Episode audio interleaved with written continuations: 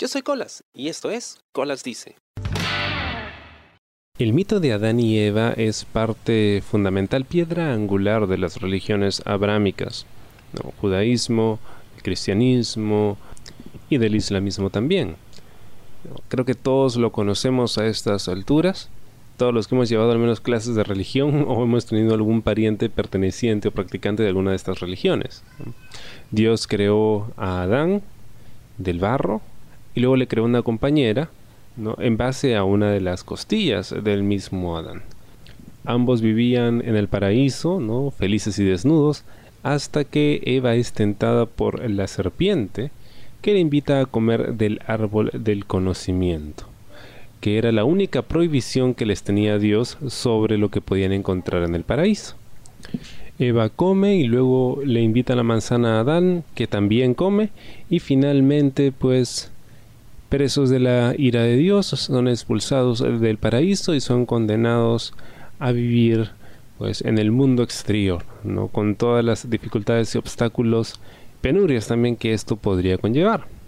Y se supone que de estos dos se origina el resto de la raza humana. Bueno, em, existen otros mitos dentro de la tradición eh, judaica sobre todo, que hablan de Lilith, Lilith la que habría sido la primera esposa de Adán, hecha del barro, como él, que pues no tuvo tanta suerte como Eva, porque ella era una persona, digamos, libre pensante y no le gustaba mucho la idea de someterse a la voluntad de Adán. Y ante esa reticencia, pues según el mito, ella dice el nombre de Dios y sale volando del paraíso.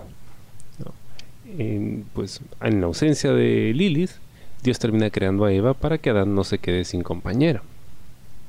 Bueno, yo entiendo que esto es un mito y que sirve para explicar algo.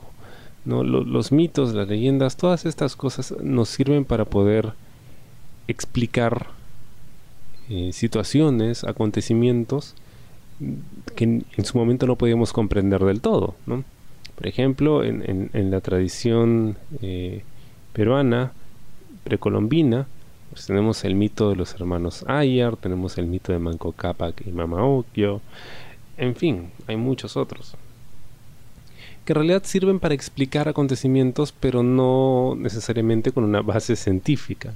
Se explica en base a lo que se entiende en ese momento, ¿no? Y se usa mucho simbolismo.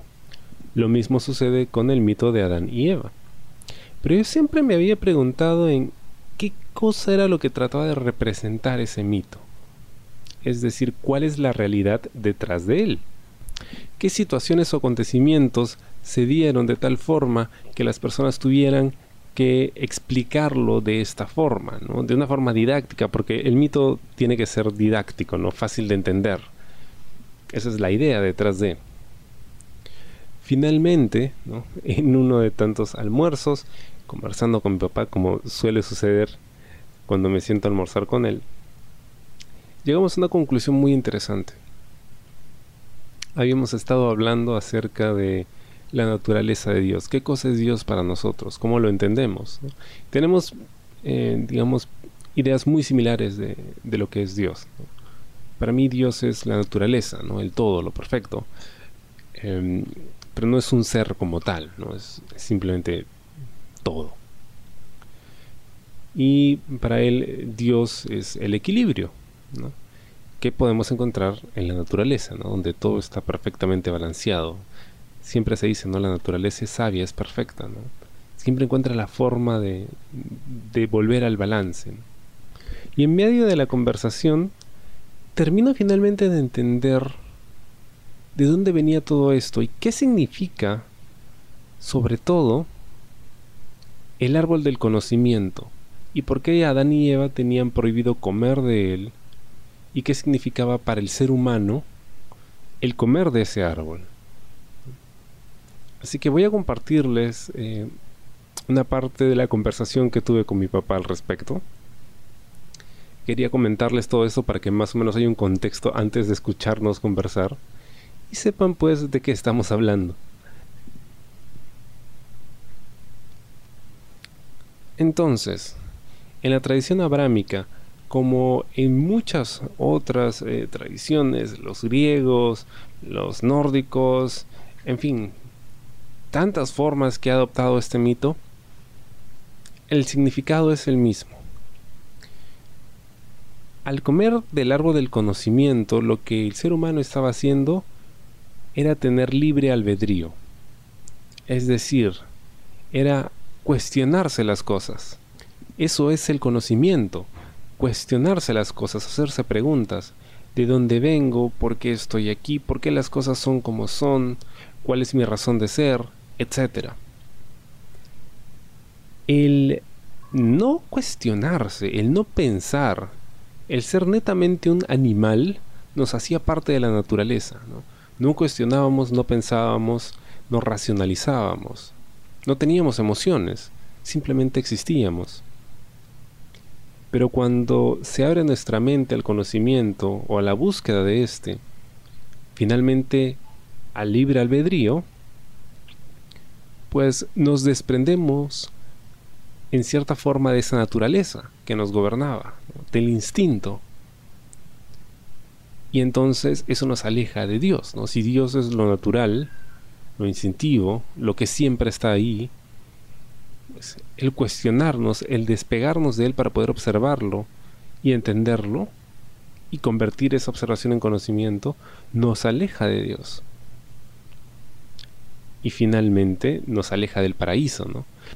Porque a fin de cuentas, ¿qué cosa era el paraíso? El paraíso era ese estado mental en el que simplemente actuábamos, éramos animales, no racionalizábamos, no cuestionábamos nada, éramos felices. Éramos felices, no nos preocupaba nada, porque simplemente existíamos. Pero el momento en el que nos alejamos de esa realidad, ¿no?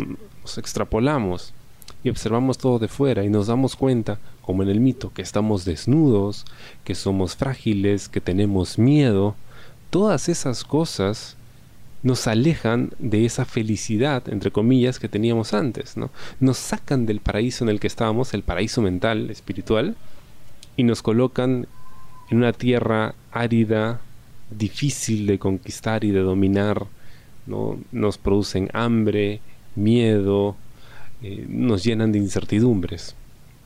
Entonces, es metafórico, ¿no? no nos referimos a un paraíso, literalmente, no, no era un jardín, no, era un tema mental, ¿no?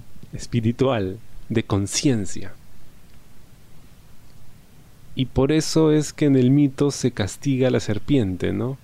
Porque la serpiente es la que nos despega de esa realidad idílica nos transporta a la realidad tangible, la que vivimos hasta ahora donde se sufre. Por eso es que en el mito eh, griego, ¿no? a Prometeo, que le roba la luz a los dioses, el fuego, y se la da a los humanos, también es castigado, ¿no? porque lo que estaba haciendo era conocimiento, ¿no? el despertar, el intelecto de la raza humana, la conciencia. Y en realidad no es que nos hayamos despegado totalmente de nuestra naturaleza, sino simplemente hemos transformado. Esta es nuestra nueva naturaleza, eso es lo que en realidad somos.